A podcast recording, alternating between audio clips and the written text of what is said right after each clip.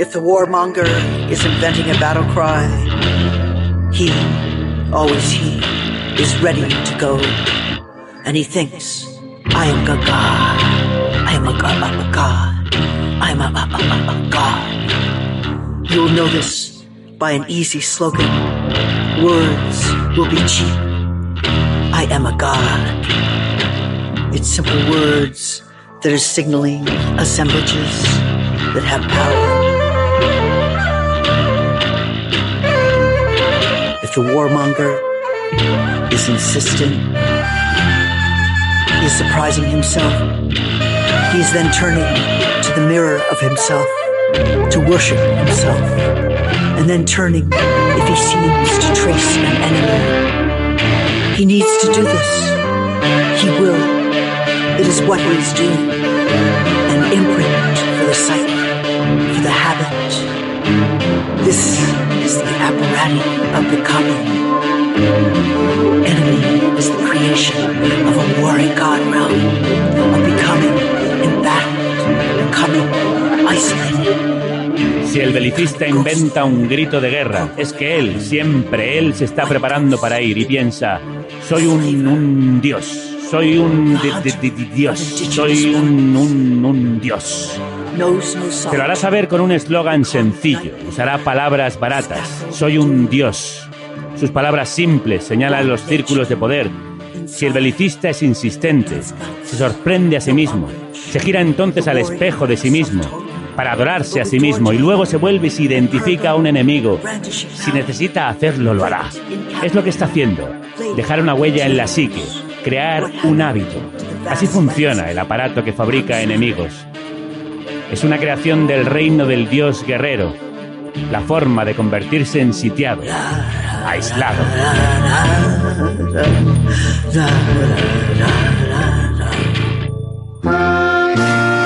Welcome to Carne, Carne Cru- Cruda, Cruda, the album. Join us for danger, excitement, innovations.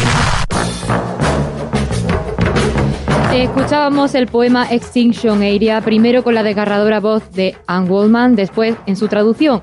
Hoy tenemos el lujazo de tener a una de las representantes de la llamada segunda generación beat. Javier, te conozco, te veo, estás vibrando. Como un diapasón, absolutamente, Violeta. Esta mujer es un referente de la poesía hablada, del slam poetry, del spoken word, de la poesía musicada, la poesía rockera, el recitado punk, una de las herederas de Ginsberg, de Kerouac, de Barrows. Poca broma, ¿eh? He leído que trató especialmente a Ginsberg, con quien fundó una escuela de poesía en honor a Kerouac. Sí, la Escuela de Poesía Incorpórea Jack Kerouac. Además es un referente de la poesía feminista, una precursora de lo que Patti Smith hizo en música y una activista política, como has podido escuchar en esos versos del inicio. Y por eso hoy está aquí, porque se ha publicado en español la antología bilingüe Para ser estrella a medianoche, con Arrebato Libros. nuestra editorial de poesía favorita, en la que publico yo, por cierto, y ha hecho una gira por España para presentarlo. En la presentación en Madrid la acompañó al Ceremín y la electrónica nuestro queridísimo Javier Díez Ena, a.k.a. el señor Tropical. ¿Quién mejor que él para traerla y para presentarla? Así que te hace, te hace una ensalada tropical Siempre. marchando. Ensalada tropical. Ensalada tropical. Un menú exótico De delicias sorprendentes para oídos inquietos. y mentes insaciables. Con Javier Diezena. El señor tropical. Tropical hot dog night. Like two flamingos in a fruit fight. Every color of. Crudo día, señor tropical. Qué alegría, es la primera vez que coincidimos eh, en esta mesa usted y yo, así que esta ensalada ya va con más ingredientes. Un gusto, crudos días y aloha. ¡Aloha! Antes de presentar a nuestra invitada, háblenos del movimiento con el que está directamente conectada la generación Beat, que tanto marcó a la cultura estadounidense y por tanto a la de medio mundo, pero algo resumido que nos conocemos. Trataré. bueno, decir que fue un grupo de salvajes ilustrados que irrumpieron en esa América conservadora, timorata e hipócrita de los años 40 y 50 y bueno, pues pusieron patas arriba eh, con sus principios a través de textos incendiarios e inspiradores. Funcionó como, yo diría que como piedra de toque de muchos movimientos posteriores, porque el fenómeno beat es el motor espiritual de mucha contracultura posterior. Y bueno, pues es realmente un milagro que coincidieran en el espacio y el tiempo tres talentos tan mayúsculos como la prosa volcánica de Kerouac, el verso encendido e incendiario de Allen Ginsberg, la poesía iluminada y el genio visionario de William Burroughs, quien yo creo que creó una cosmogonía y una realidad paralela que nunca, nunca caducará. Y bueno, ¿qué os voy a contar de Burroughs que no sepáis si sentáis? Lo sentimos profundamente lo que hicieron estos tres, que fueron las Santísima Trinidad de algo que después creció y que tuvo generaciones posteriores, como la que representa Wallman.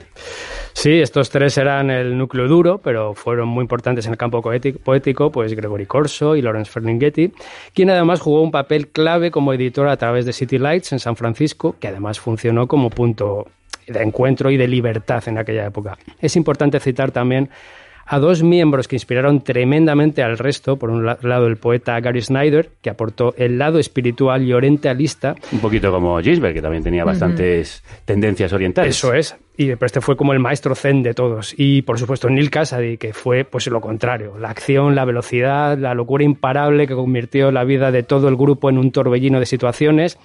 Y bueno, qué decir de la generación mil veces citada y manoseada también.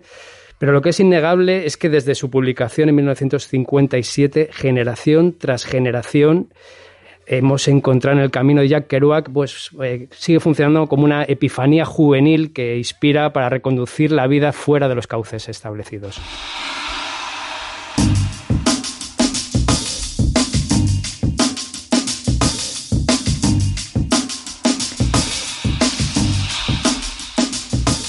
Hemos hecho la presentación oficial de la generación Beat y ahora la pregunta de rigor. ¿Dónde están las mujeres? Exactamente. Eso es.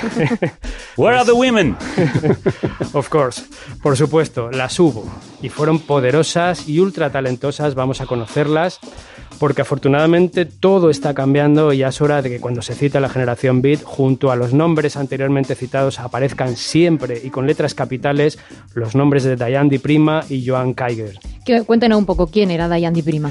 Bueno, pues Diane Di Prima yo diría que es un auténtico, fue un auténtico prodigio intelectual porque ya de adolescente mantenía correspondencia postal con el poeta Ezra Pound y a lo largo de los 50 pues, empezó a entrar en contacto con el núcleo beat en Manhattan, comenzó a publicar poesía, a finales de esa década inició pues, una frenética vida creativa que en varias ocasiones le llevó a enfrentarse a cargos por obscenidad, como no. Acusada por el gobierno americano, por un lado, por su actividad en el Teatro de los Poetas de Nueva York, que era una compañía que había fundado junto a Miri Baraka, otro beat, el beat negro por excelencia. Y en 1961 llegó a ser detenida por el FBI por la publicación de dos poemas en The Floating Beer, el, periódico que ella misma había fundado. Y bueno, pues eh, decir que siempre fue una activista muy atenta a toda causa injusta por la que luchar. Por otro lado, fue una incansable estudiosa y profesora de saberes muy ocultos como el sánscrito, la alquimia, el gnosticismo y toda la tradición hermética. Y por si fuera poco, fue una budista convencida. Además, trabajó como fotógrafa, pintora, artista visual, vamos, una intelectual y artista total que recomiendo encarecidamente. Y el año pasado, además, se editó la primera antología completa de su poesía traducida a castellano con un potentísimo título. Atención. Quita tu cuello degollado de mi cuchillo. grandes, grandes los beats eh, titulando sus poemarios y escribiendo. De hecho, muchas de las cosas que ha citado también las tiene Anne Wellman, el interés por eh, el eh, mundo oriental, el orientalismo y la actividad política Vamos a hablar de ello enseguida con ella. Es enorme lo que hizo mm, de Anne de Prima y otra grande, como ha dicho usted, de la generación Beat fue Joan Kiger. ¿Quién es? Sí, Joan Kiger, voy a intentar ser más breve esta vez. Eh, Kiger fue una de esas personas claves, como decíamos, en esa corriente que a finales de los 50 y principios de los 60 comenzó a traer a Estados Unidos pues filosofías orientales y saberes milenarios que acabaron siendo tan importantes en la última etapa de la generación Beat y que después acogería cierta parte del movimiento hippie. Estuvo unos años casada con el citado Gary Snyder y juntos insertaron ese amor por el budismo zen dentro de toda la contracultura californiana. Editó más de 30 libros y estuvo asociada a varios movimientos de vanguardia claves en la segunda mitad del siglo XX, como fueron el Black Mountain College o la Escuela de Nueva York.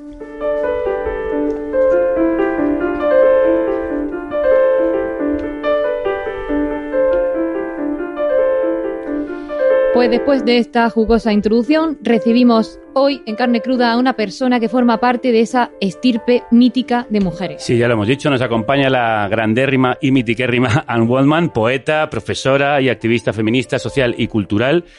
Su trayectoria como poeta abarca más de seis décadas y podríamos decir de ella que es la última llama que tenemos encendida de lo que fue esa generación beat, de lo que sigue siendo en ella misma la generación beat. Un auténtico icono de resistencia política y cultural. Anne forma parte de una auténtica constelación de artistas y seres humanos únicos. Ella ha trazado estrechos lazos con los más potentes representantes de la generación beat, por un lado, pero también el free jazz, el folk, el rock o la vanguardia más aguerrida. Sus compañeros de viaje han sido nada menos que Allen Ginsberg, William Burroughs, Bob Dylan, John Cage, Patti Smith o Diane Di Prima, por citar solo algunos. Oh, human, the contour of you is innocence. But because you make up things, you are dangerous, ever in incantation. You are aggregate, porous, ahistorical. Don't get it. Don't get it. Ridding the world of all but you. Humble Anne. Goldman, crudos días, bienvenida, welcome, thanks for coming. How are you? Muchas gracias, muy gusto, I'm very well, uh, very happy to be here. Estoy muy bien, muy feliz de estar aquí. Bueno, tenemos como siempre a Nieves haciendo las traducciones. Muy buenas. Es un honor tenerte aquí, Anne, y además por un motivo que es casi una celebración. Por fin se edita en castellano una antología completa de tus poemas bajo el título Para ser una estrella a medianoche, editado, como hemos dicho, por Arrebato Libros, y con una gira por toda España para presentarlo, recitando además en directo. Después de una larga e intensa vida, sigues viviendo y buscando nuevas experiencias. Eres incansable, nunca llegas a saciarte. I will go as long as I can. There's still so much to Seguiré work to do. todo lo que pueda. Tengo tantísimo trabajo por hacer. and very uh, important to preserve the archive muy have at importante. Preservar, conservar el, el culto al arte de la, ma- de la manera en la que lo hemos estado haciendo en, en Europa en Estados Uh, Unidos, honrando a los poetas que han sido tan importantes. La vertiente más experimental uh, de la nueva poesía americana está llegando a su punto álgido. Hay mucho interés ahora mismo, estamos fijándonos en las, Buddhism, en las complejidades también del mundo uh, político, del budismo. Es muy importante tener una visión más 100-year grande. Cuando fundamos nuestro, nuestra 500 escuela, hablábamos de un proyecto de about 100 archive, años, ahora hablamos de un proyecto de preserve 500 these años. Cuando hablamos del archivo, lo que queremos es poder conservar estas cosas para la humanidad, para la conciencia social y moral de la humanidad, para poder tener también un hilo de poesía, de conciencia, en el que la gente que está pensando en uh, estas cosas pueda compartirlo. Nos interesa mucho que el mundo esté despierto, consciente y viviendo en un lugar mucho más consciente de simbiosis y de interrelación, sin matarse constantemente con toda esta atrocidad que me vuelve loca. Viendo cómo- Cómo no se solucionan los problemas en Palestina, en. Irán. Viajas por el mundo y todo parece ir al revés, sobre todo para las mujeres, incluso en mi propio país. Uh. Es- es So increíble. thinking about the long term of Así que pensando en el uh, largo plazo plutonium, de algo como pues, el plutonio, quién sabe, think of the future y pensamos and en what el futuro behind. y lo que so queremos, el ignorant, legado que queremos dejar atrás, somos tan ignorantes y hemos creado unas armas tan atroces con esta guerra en, Ucrania, la matanza de niños, de adolescentes que están yendo a luchar a la uh, batalla, de ambos lados, pero es un gran error. Los tiranos que están liderando el mundo en todas partes. Mira Bolsonaro que va a Uh, ganar seguramente. Berlusconi ha vuelto con una uh, mujer que que era que estaba my own conectada con Mussolini. En mi propio país, otra vez el auge de la supremacía blanca, de nuevo. Vayas donde vayas. En Suecia, por ejemplo, que pensábamos que era un país saludable. Anyway, Bueno, estoy aquí para, para, para, para expresar la ira. Sí, esa ira está en sus poemas, eh, todos esos temas de los que acaba de hablar están en sus poemas que sirven para despertar conciencias. Es muy emocionante escucharla hablar con esa fuerza, con esa energía y hablar de, además de un tiempo tan energético, eh, bullicioso y bullente como era aquellos años en los que compartió con tantos poetas. Eh, por edad pertenece a esa segunda generación de los beats. ¿Se puede decir que es la depositaria, la heredera que nos queda viva? Well, I like to think of my, you know, Patty still alive. Bueno, me gusta pensar que Patty sí que uh, vive, viva, Meredith también.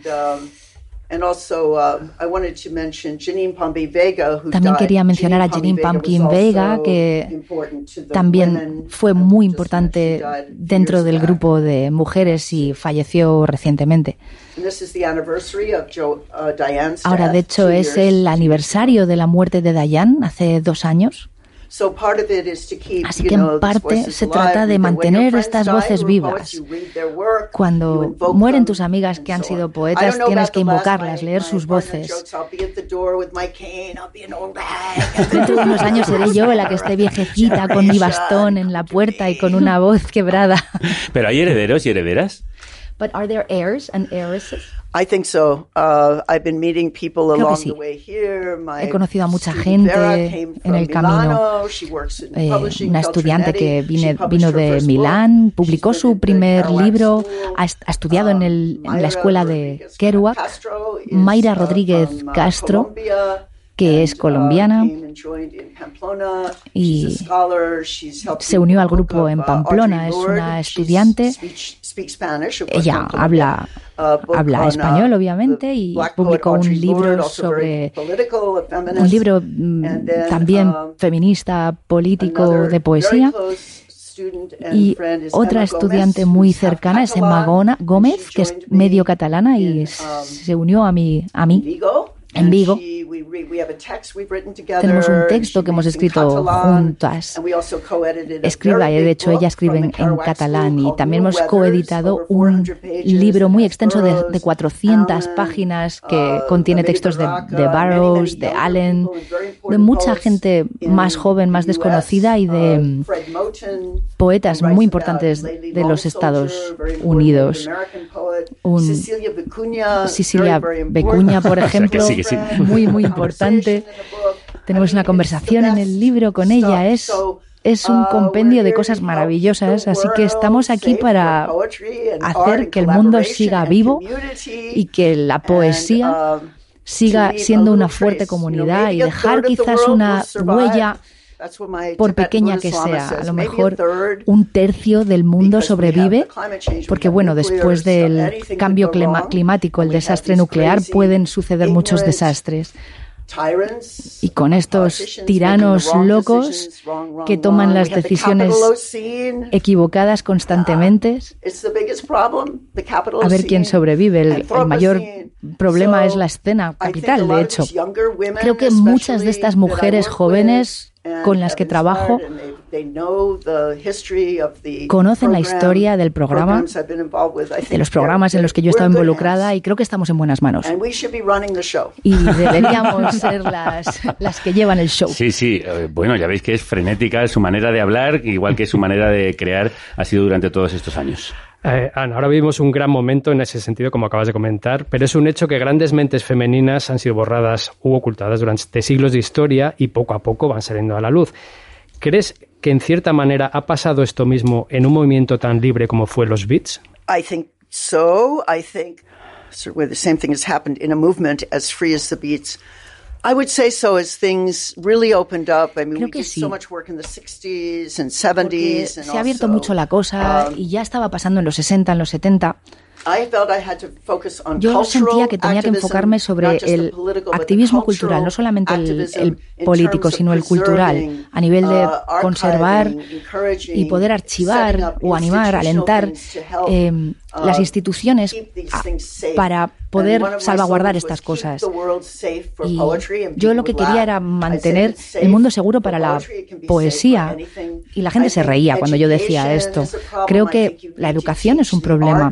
Creo que hay que incluir a las artes uh, con, más inspiración quizá dentro de la educación. No hacen más que hacer recortes por temas económicos de las artes en la educación. En el- con el COVID eh, hubo algo de apoyo económico para los artistas en Estados Unidos, pero la economía es parte del problema. Y siendo una persona de una, de una edad ya más mayor, veo que los mayores no reciben un tratamiento muy, muy justo. Y, y, tenemos que repensar básicamente todo esto. Tengo mucha confianza que, en que la, la gente joven con la que trabajo están cambiando la frecuencia del pensamiento. y nos estamos dando cuenta de que los poetas tenemos el lenguaje, tenemos la visión, tenemos la energía. No es algo que que te obliguen a hacer. Nadie te dice tienes que ser poeta, tienes que autoempoderarte a ti misma y tienes que tener un ethos, una visión que se fije en la fotografía más amplia de qué es lo que se necesita para, para estimular nuestras mentes. El budismo me ha parecido muy útil porque es no, no teísta, no hay alguien ahí fuera que va a salvarte, hay que, uno tiene que pensar por sí mismo. Practica, practicar um, el propio discurso del cuerpo. Fue muy interesante escuchar a Ginsburg volver, volver de la India con el mantra. Él iba a, estos, a, unos mítines políticos con unos mantras que los uh, utilizaba como una especie de arma contra la opresión. Con sus eh, intentaba acallar a todo el mundo con su om. You have the Greek meters. Meters? Meters from Greek classical prosody. Meters, as in no, no, no, no. No, el metro de, la, de los versos. El metro de los versos. Ah, sí, el metro los, griego. Los, el, el, metro griego. Battle, when you went into battle, y cuando entraba, entraban en batalla, el mantra hacía eso. Cuando hago esto, estoy trabajando con el metro griego con el, mantra, la idea de que el voz, la voz puede servir como instrumento de, para el despertar. Bueno, hablando de esos, a mí me gustaría resaltar un concepto muy potente tuyo, porque en uno de tus poemas hablas de la realidad antitética. Salimos de nuestros teatros independientes, de esperanza y miedo, a una ciudad cerca de ti. Volveremos a respirar en las calles y liberaremos el Palacio de Justicia. Somos la realidad antitética. Todo adquiere transparencia. El amanecer no se puede retrasar. Esta es la realidad antitética. Es un diluvio de fuego, de apocalipsis climático, viendo las lunas sangrientas y soles magenta de polvo y humo dinamitar el cielo. ¿Qué es la realidad antitética? Parece como si fuera una utopía por la que luchar. Explícanos. Vivimos en un mundo que es una versión del mundo. Vivimos en un mundo que no es necesariamente nuestra versión de paz, de salud mental, de de energía interconectada de todas las cosas vivientes. Esto es lo que yo estoy intentando decir. Hay que crear nuestra propia visión y mucha gente piensa, bueno, pues esto es, esto es la vida. Naces aquí, no tienes elección, eres una, una víctima de tu país, de la situación política en la que estés. Esto es una versión del mundo. La antítesis hoy en día es, es complicada. La protesta es complicada porque el, el enemigo es tan fuerte y con la escena capitalista con los conflictos mundiales, puedes acabar en la cárcel, los temas raciales es, es demasiado, pero si mantienes tu visión a través del arte, de la poesía, de lo que amas, de lo que te apasiona, el derecho a amar a quien quieras, a lo mejor esto es el final de la civilización como la conocemos. Así que esto es algo que nos enfada, que nos produce ira. También es uh, importante mantener el sentido del humor y, la tranquilidad mental. Uh, tranquilidad mental para poder pensar fríamente. Entonces, así podemos mantener la, antítesis a este infierno que nos ha tocado vivir. ¿Y de dónde viene esa forma, de recitar tuya tan característica, tan, tan beat? ¿Cómo la aprendiste? I don't know. I was kind of uh, on assignment as a child, uh, eager to No lo sé. Cuando era pequeña tenía la misión de las ganas irrefrenables de comunicar. Íbamos a grupos de Uh, poesía y nos leíamos cosas en voz alta. As También iba a un grupo de teatro. Cuando era joven trabajaba en el backstage, en festivales de Shakespeare. Uh, Mis padres eran bastante bohemios. A mi madre le Um, gustaba a Stein. Vivió en Grecia, de uh, hecho, a durante muchos años en una uh, comunidad bastante utópica. a con un suegro que era un gran poeta, poeta. Ahí había una gran tradición de poesía y de arte. Y luego la poeta Hilda Doolittle, uh, HD, of estaba muy comprometida con la civilización griega, sus meditaciones y su gran libro que se llama uh, Trilogía. Uh, Es un- with una trilogía increíble de antiguerra, uh, con referencias a los clásicos, a, a- estas beautiful, imágenes históricas y a este sentido tan hermoso de la arquitectura, del arte. El pliegue, por ejemplo, en un, en un tejido griego. Las, las, las cosas minúsculas y, maravillosas del mundo. Pues toda esa tradición está en la forma de recitar de Anne Waldman. Tenéis que verla en directo, que es una auténtica pasada. Yo lo hice en el Festival Poetas en una ocasión y en la presentación de este libro. El año pasado publicó Plutonium Ode, recitando un poema de Allen Ginsberg. What new element before us, unborn in nature? Is there a new thing under the sun?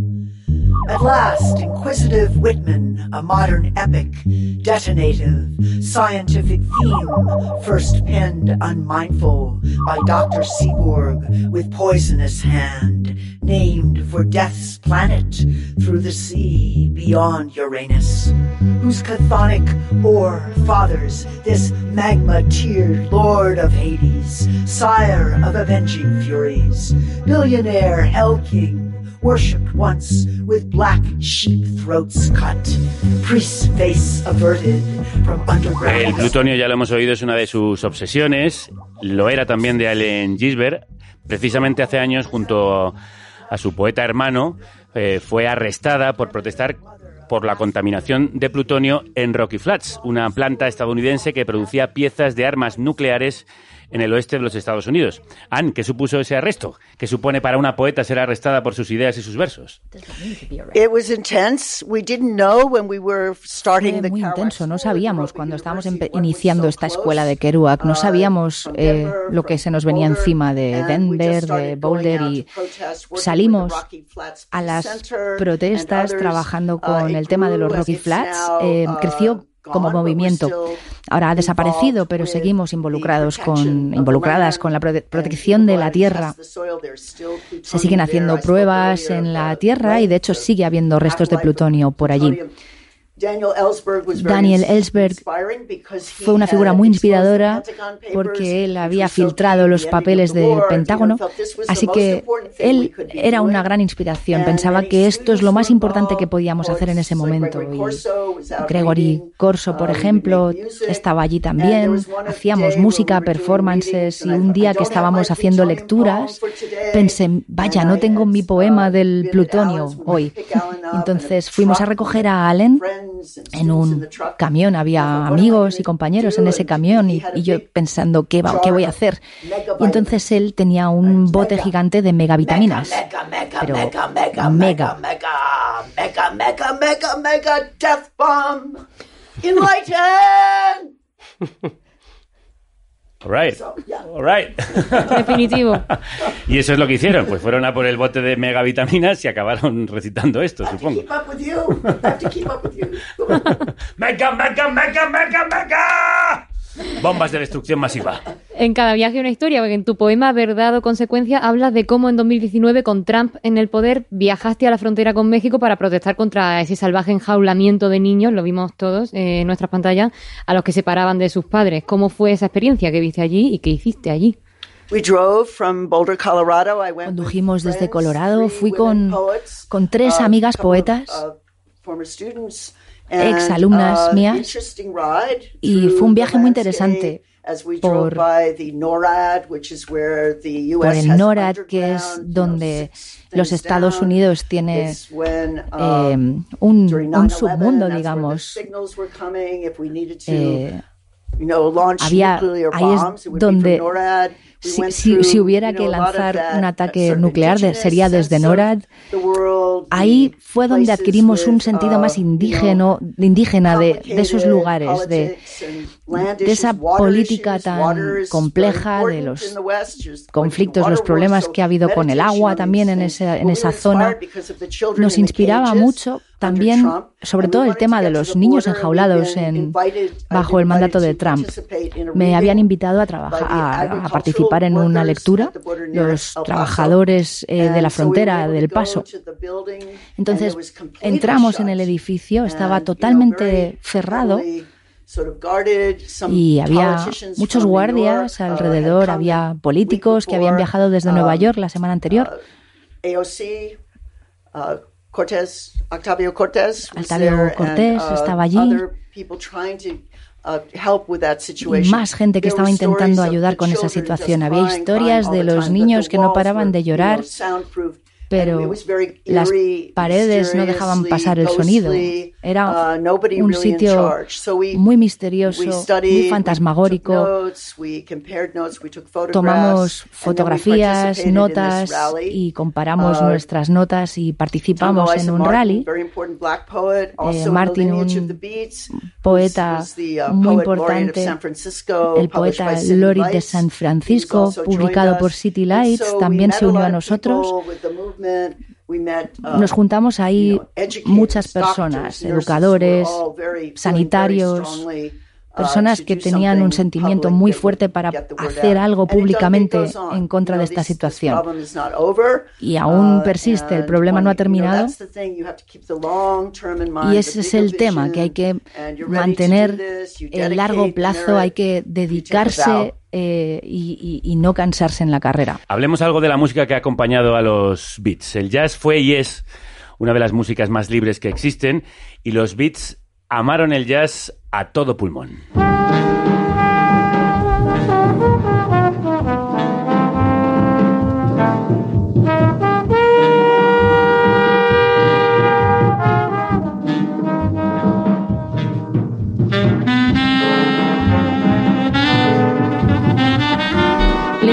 En el camino te contagias del amor desenfrenado de Sal Paradise, el alter ego de Kerouac hacia Charlie Parker y el bebop. y esa ha sido la mecha que ha aprendido la pasión por el jazz en muchas generaciones. Pero al igual que la propia generación beat, hubo una serie de mujeres que no siempre tuvieron la visibilidad que merecían. En la historia del jazz sigue habiendo muchas genias de toda la época que hay que desenterrar y reivindicar. Y eso también es lo que queremos hacer hoy. Así que, ¿por dónde comenzamos, señor Tropical? Pues directamente por el bebop.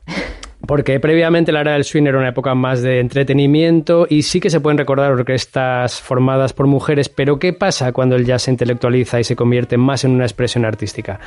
Parece como si desaparecieran las mujeres. De hecho, si preguntamos a la mayor parte de la afición jazzística, casi nadie sería capaz de citarnos mujeres en esa época del bebop, en los años 40 o 50, en la que Nueva York ardía de síncopas enloquecidas y las hubo, por supuesto que las hubo. Hubo mujeres que bopeaban alto y fuerte, como la gran trombonista Melba Liston.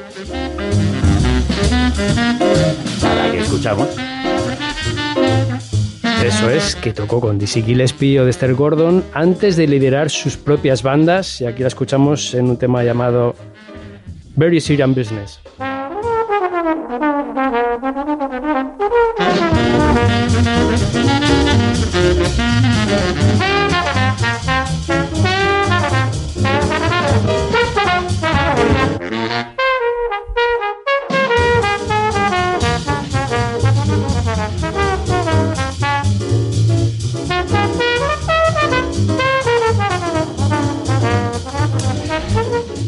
Bueno, ya Kerouac para muchos y muchas ha significado la puerta de entrada no solo a lo beat, sino a la grandeza y el placer de soñar leyendo.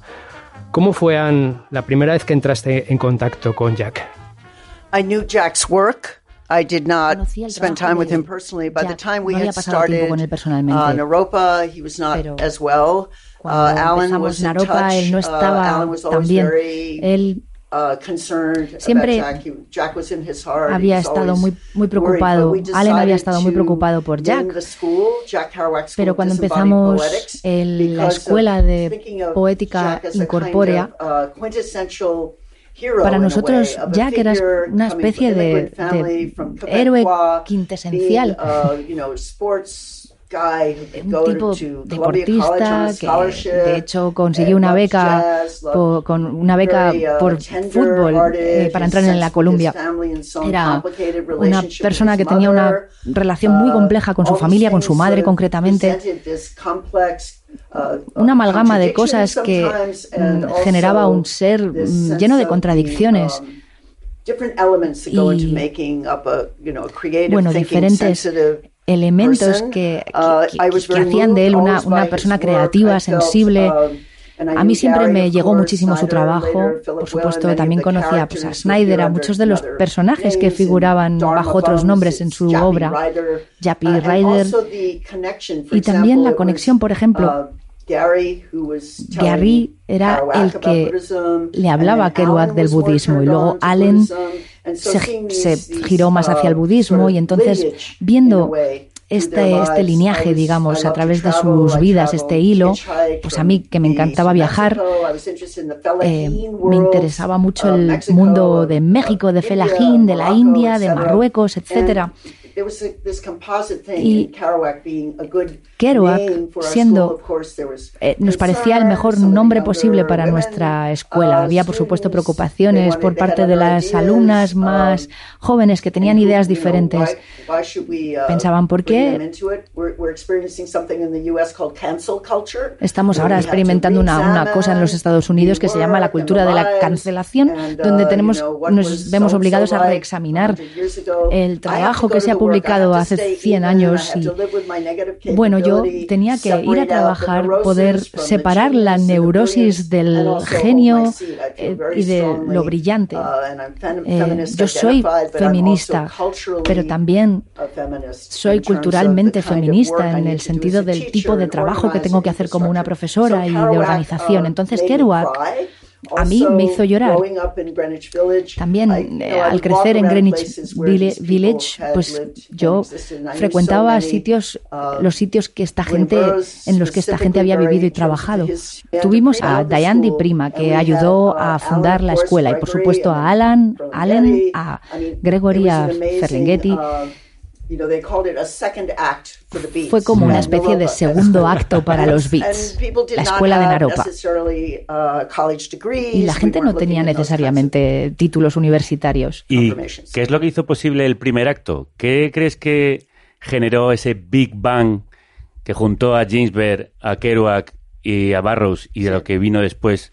que convulsionó no solo la escena literaria estadounidense, sino la mundial. I think that was being uh, uh, so in, of a different mind, in an antithesis reality, if you Creo will. que tenía que ver con vivir en una realidad uh, antitética, tener una mente diferente y estas conexiones tan emocionantes que se estaban dando en Nueva York, específicamente alrededor de la Universidad de Columbia, em, uh, con todo el lado oscuro tan complejo que había en el momento. La situación, bueno, um, toda la historia transgresora, la homosexualidad creo que también fue muy importante.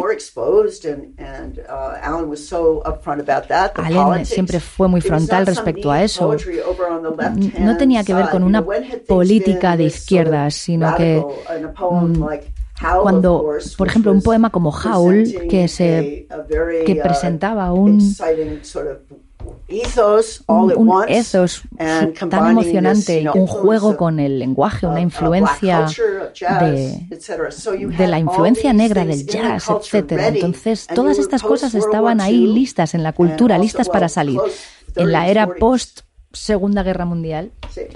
Pues sigamos con la cultura, sigamos con la música que ha sido un elemento importante en tu carrera. Has colaborado con grandes como Laurie Anderson, Meredith Monk, las has citado ya, y en tus lecturas, lo hagas sola o acompañada, siempre tienes una forma de recitar muy musical, lo hemos comentado. En 1982 publicaste un tema realmente pegadizo y bailable llamado UO Plutonium, del que incluso hiciste un irónico videoclip.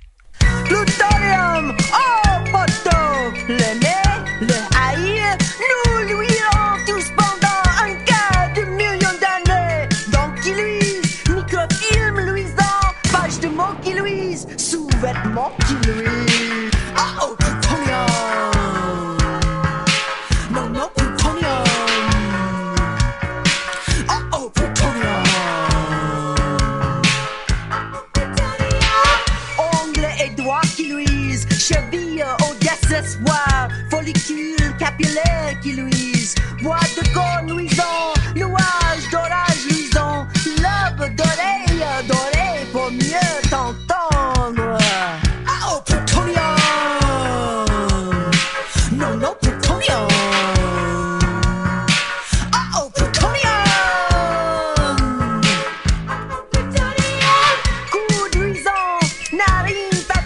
Bueno, pues en ese recorrido por los claroscuros de la historia del jazz que estábamos hablando antes, pues yo voy a seguir con esta galería porque quería rescatar a la señora María McParland, que es Ah. una pianista inglesa que emigró a Estados Unidos, donde lideró sus propias bandas y grabó innumerables discos para sellos realmente importantes en las décadas de los 50, 60 y 70.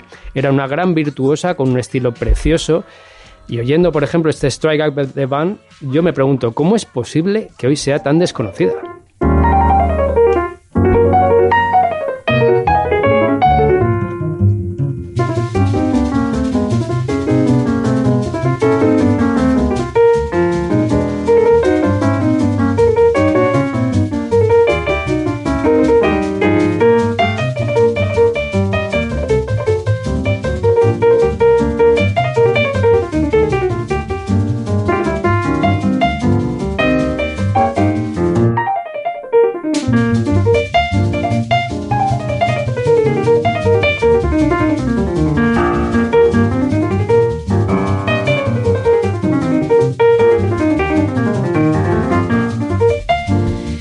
Tan desconocida, señor Tropical, porque esto es un castigo ancestral que recae sobre las mujeres que le íbamos a sufrir toda la eternidad, pero bueno, no contaban con nuestra astucia, con iconos como Anne Waldman, esto va a cambiar. Anne, por tus poemas han desfilado una serie de nombres básicos de la cultura del siglo XX. Podríamos decir que el círculo artístico y de amistades en el que has vivido se encuentran algunas de las personalidades más fascinantes del siglo XX. ¿En qué momento fuiste consciente de ello? ¿En qué momento tus amigos se convierten en los iconos culturales que son a tus ojos? I am so blessed with my generation. I siento tan bendecida uh, con mi generación. Cuando todos empezamos y nos conocimos por primera vez, no estábamos pensando conscientemente, estábamos uh, so trabajando incansablemente, había tantos híbridos, una vez más trabajando y creciendo en Nueva uh, York y empezando a viajar también. Creo que, creo que en, el- en la última década me he dado cuenta de lo precioso, de lo valioso que ha sido todo eso, trabajando con el archivo, sobre todo a my que la gente va falleciendo, me doy cuenta de, Dios mío, aquí hay algunas de las mentes más brillantes que han pasado por el mundo. Cuando pienso en la manera en la que viaja Lauri o viajan Patty y cómo llevan you su mensaje alrededor del mundo, empoderando a las personas, porque It tiene que ver con la imaginación. No son ideas recibidas viejas. Siento un amor, una ternura absoluta por mi generación. Sabemos que hemos vivido en, un mundo paralelo. Es curioso cuando Lori y "I Lou Reed se juntaron. eh, ella dijo, nunca star." había oído hablar de este hombre. Yo pensaba que era una estrella had, del rock uh, británica. Así que uh, Han sido etapas diferentes. Stan Brakhage también fue uh, súper importante para nosotras. tantos artistas visuales could walk y antiguamente podías entrar, pasarte por las casas del- de tus amigos. Es que lo estaba pensando antes, qué vecindario ese, ¿no? El que vas a comprar pan y te encuentras con... Como Dylan. La influencia de otros hace que uno también se vuelva mejor, ¿no? Yeah, well, you feel like you carry them, and also when somebody Sí, dies, sientes como si los llevaras dentro, sobre todo cuando alguien fallece, su trabajo, su voz, les escuchas, uh, ya sea Allen o Diane. Sabes cómo era su energía, la, la aprecias, no tiene que ver con, con la competición uh, o quién hace qué. uh, Pero eso es lo que se necesita para poder ser parte de esta. De esta compañía de amigos, donde podríamos tener diferentes edades, pero todos teníamos nuestro cruce, cruce de, camino- caminos, la música, sucedía en círculos con la poesía y te ibas de un círculo al otro. Alguien quizás se, enferma y necesitas echarle una mano con algo, alguien se embarca en una nueva ópera. Y prestas atención, te- todo esto te inspira, así es como quieres vivir. Es una visión para un mundo mejor que creo que que la- que a la que la gente tiene que regresar, regresar a su expresión creativa, a su sonido, a su intelecto, a su inteligencia, compassion.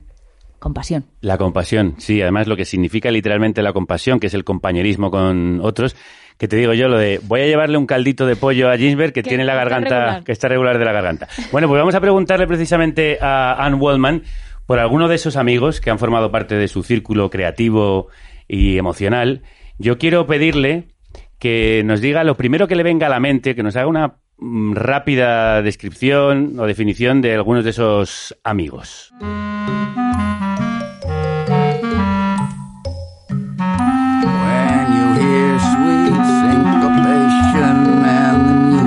Empezamos por este que suena, recitando en el disco Black Rider de Tom Waits, William Burroughs. William, a scientist, a prophet, William, un uh, científico, un profeta, man that, you know, ese hombre invisible. he was, uh, so important cuya voz I feel like fue tan importante para este in a- momento. in a vision that he had Creo que, de hecho, uh, vivimos en una visión que él tuvo. ¿Y John Cage? John, the uh, humming John, uh, el sense of his uh, murmurador, ese oído tan delicado para el sonido. Escuchaba todo lo que sucedía en uh, el I universo simultáneamente. La primera vez que le escuché hacer un sonido con la aguja del cactus fue uh, impresionante. Wanting you to enter this kind of Él dharmakaya. quería que entráramos en este dharmakaya de la mente. El hombre que consiguió convertir el silencio en música, Jack. Jack, Charlie Parker, Jack, those beautiful Charlie Mexico Parker, City blues, which esos are blues de just, uh, México like, uh, tan bonitos. uh, teaching, you know, tantric teaching about que son como spontaneity, enseñanzas tántricas de observation, la espontaneidad, de la observación, de, del despertar and from Mexico. Y para México. ¿Y Allen Ginsberg? Allen Ginsberg, when he died, was calling all his Cuando friends, Allen Ginsberg saying, "I'm murió, going to die. What can I llamó a todos sus amigos para need money? decirles, estoy a punto de morir, that?" ¿qué puedo hacer por His ti? ¿Necesitas dinero? generosity Su, gener- su generosidad He no tenía one of límites, the last era muy inteligente, una de las últimas personas poetry, capaces de memorizar poesía antigua, clásica, um, moderna. Él fue una especie de instituto de um, la also gnosis y también friends cuidaba muchísimo de sus amigos, siempre. Un gnóstico, sin duda alguna. Diane Di Prima. Uh, tarot, her her different studies, her notebooks, tarot, her sus estudios, collages, sus collages, sus cuadernos, Uh, sus niños. Conocí al, al- al primer, al bueno, al primer hijo que tuvo y sigo estando en contacto uh, con sus hijos. Fue una gran, gran mamá. Alguien que deliberadamente uh, construyó su propia vida, también su trabajo en el um, teatro, en, la- las publicaciones, ayudó a montar Naropa y esta infraestructura de poesía. Gran corazón, gran amiga. Bob Dylan. Oh, let's see. Uh, also, I think through his work, some of the most empathetic work. a través de su trabajo, enter his, the reality of Una gran empatía a través de la que podrías, podías entrar en el universo de sus canciones, en su gran, extensísimo cuerpo de trabajo. Y canny, uh, siempre sentías un trabajo muy espiritual. Él uh, deliberadamente utilizaba una frase de Henry David Thoreau, un "I went to live trascendentalista que dijo, deliberately. I went to the woods to live deliberately. Me fui al bosque para vivir deliberadamente. Había algo con lo que llegabas al mundo, una visión uh, con lo que, que te decía qué es lo que tenías que hacer con tu cuerpo, con tu mente, con tu alma y Uh, luego podías... Early time. Yo observé a Dylan desde que era muy joven, de hecho vivía, uh, como decía antes, bajando la calle y observar a far away, alguien coming venir de este, de este entorno tan the rico, podías entrar en And, el uh, nexo de la actividad y bueno, era alguien que te cambiaba la vida. Patty, Patty Smith. Oh, Patty. Uh, Se all a these sí people are such bodhisattvas. They're so generous. She's just Toda esta gente son grandes bodhisattvas. uh, Patty tenía el poder de la transmisión, de la And transmisión dármica por todas partes y Alan también ella lleva consigo misma, como lo hacía Allen, ella es capaz de invocar invoking, a todo uh, tipo other de personajes, otros the past. She's poetas, very el pasado, es muy leal de hecho a, al- a- a ese poet. pensamiento. I love her memoir. I Grandísima poetisa, me her encantan sus memorias, me Her encanta daughter escuchar is cómo cuenta sus historias. Um, Su hija es una maravilla. Ella es mean, this is todas estas all these people cosas. share. Esto es The algo work, que the todas estas personas comparten, la calidad, el uh, trabajo, image, el the pensamiento, sound, the la imagen, intelligence, el sonido, and the consciousness. la inteligencia y la conciencia. Terminamos Oh. con Laurie Anderson. Oh, Lori. Um, oh, another uh, trooper. Uh, also Otra radical trooper. work when she you Trabajo- Un trabajo muy radical cuando estaba al principio presentando su trabajo mm, vocal, todas esas voces ahí presentes. Toda esta gente ha tenido mucho que ver con la intervención artística, política, histórica. is- Y Lori es también and parte de esta estirpe y budista, mm, muy- composer muy, eh, muy cercana, eh, fantástica como uh, músico, también su sentido del humor, sus historias, la manera en la que contaba historias a través de su, uh, de su carrera. eh, te hacía sentir como que estabas en un mundo muy especial.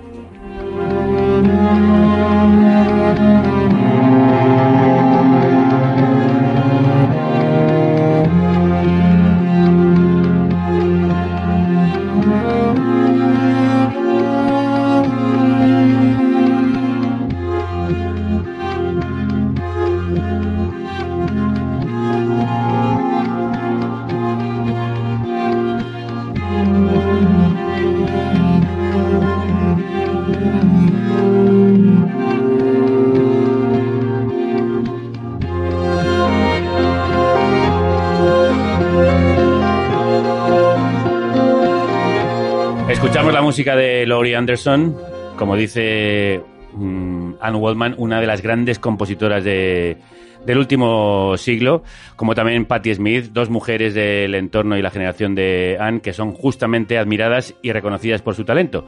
Pero usted, Tropical, tendrá que continuar con esta galería de mujeres olvidadas en el jazz. ¿Quiere darnos alguna buena noticia al respecto?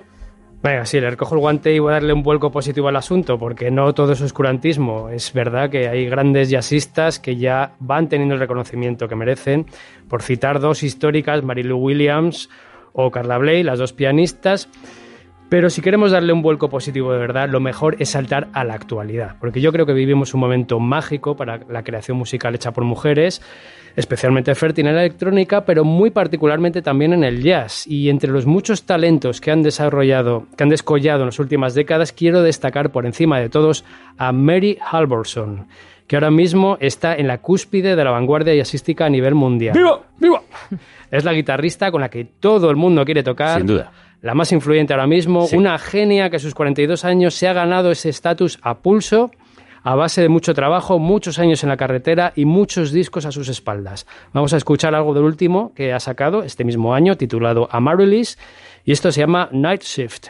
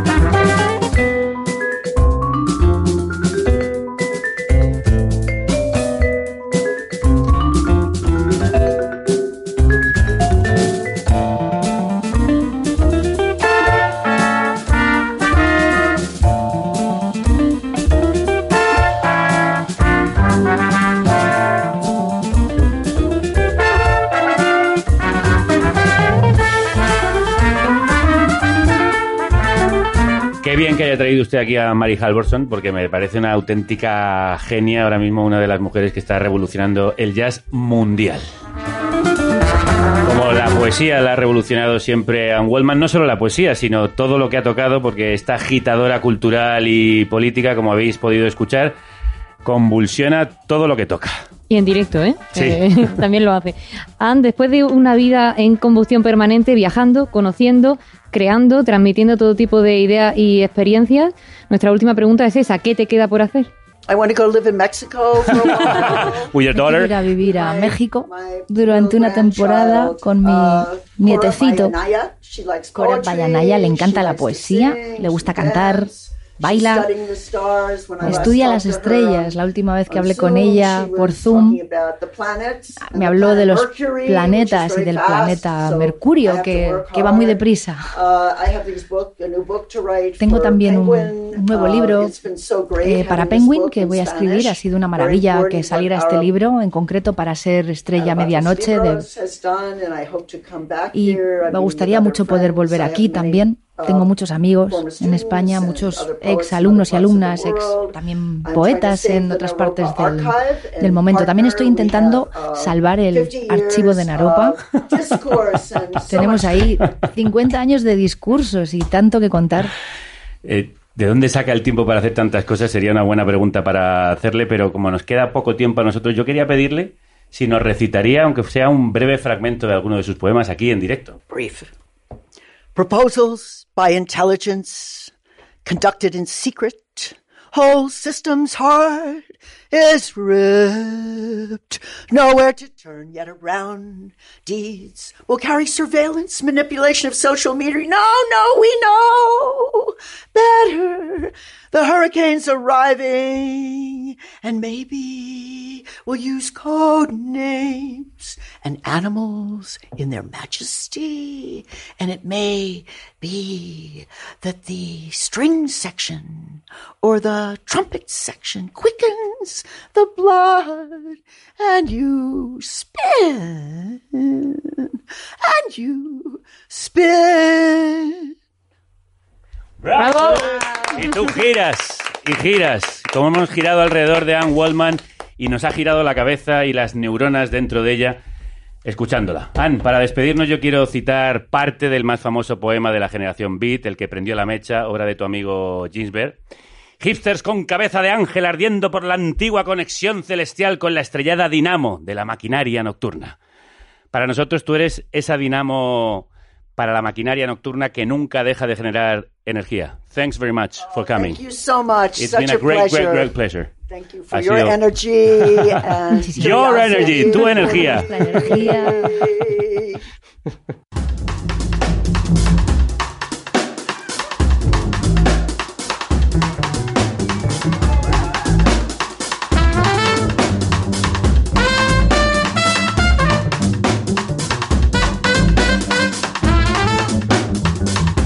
con el ritmo tan frenético como el que nos ha puesto Anne Wallman con su poesía.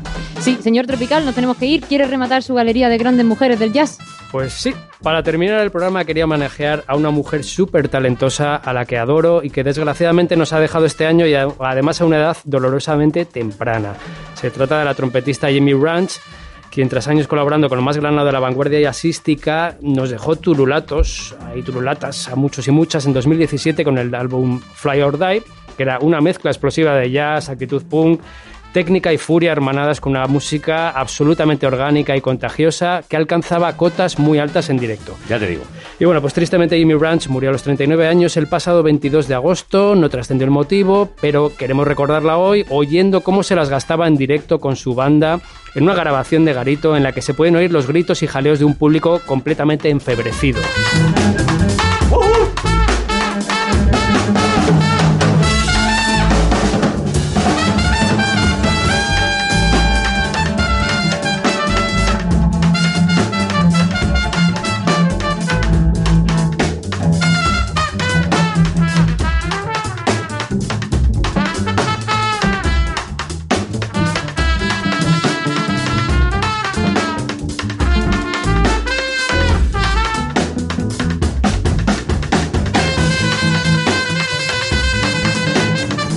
Pues este programa va por ella, por Jamie Branch y por todas esas almas febriles que nos enfebrecen.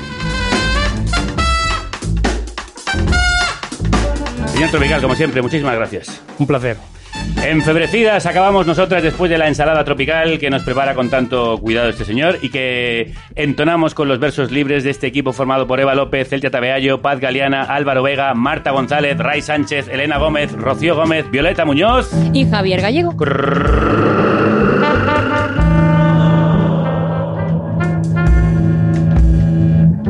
Que la radio Os acompaña.